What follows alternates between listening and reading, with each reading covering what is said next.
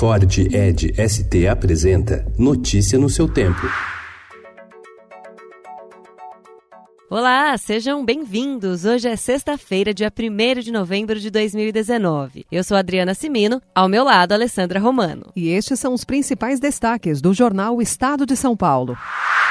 O deputado Eduardo Bolsonaro, líder do PSL, provocou reações de repúdio nos meios jurídico e político ao defender em entrevista medidas drásticas como um novo AI-5, o mais duro conjunto de leis instituído pela ditadura militar em 1968 para conter uma eventual radicalização da esquerda. A repercussão da fala foi ampla e imediata. O presidente Jair Bolsonaro deu entrevistas nas quais desautorizou publicamente o filho. No fim da tarde, Eduardo disse que que houve uma interpretação deturpada de sua declaração, pediu desculpas e afirmou que a possibilidade de retorno do AI-5 não existe.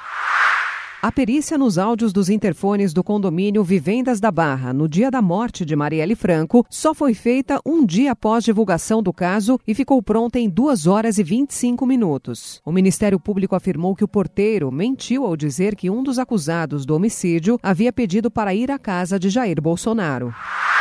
Infecção por sarampo abre brecha para outras doenças.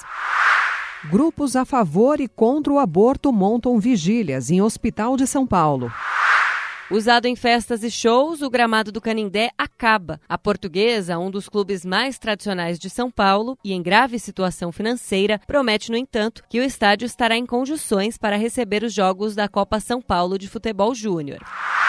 Democratas votam e impeachment de Donald Trump avança. Em seu projeto de reforma administrativa, o governo estuda propor a contratação de novos servidores pelo regime da CLT até que eles atinjam a estabilidade no cargo, o que pode levar 10 anos. Eu sonho mais alto que drones, combustível do meu tipo, a fome. Amarelo. Emicida lança trabalho em streaming e levará rap ao Teatro Municipal de São Paulo. Notícia no seu tempo. É um oferecimento de Ford Edge ST, o SUV que coloca performance na sua rotina até na hora de você se informar.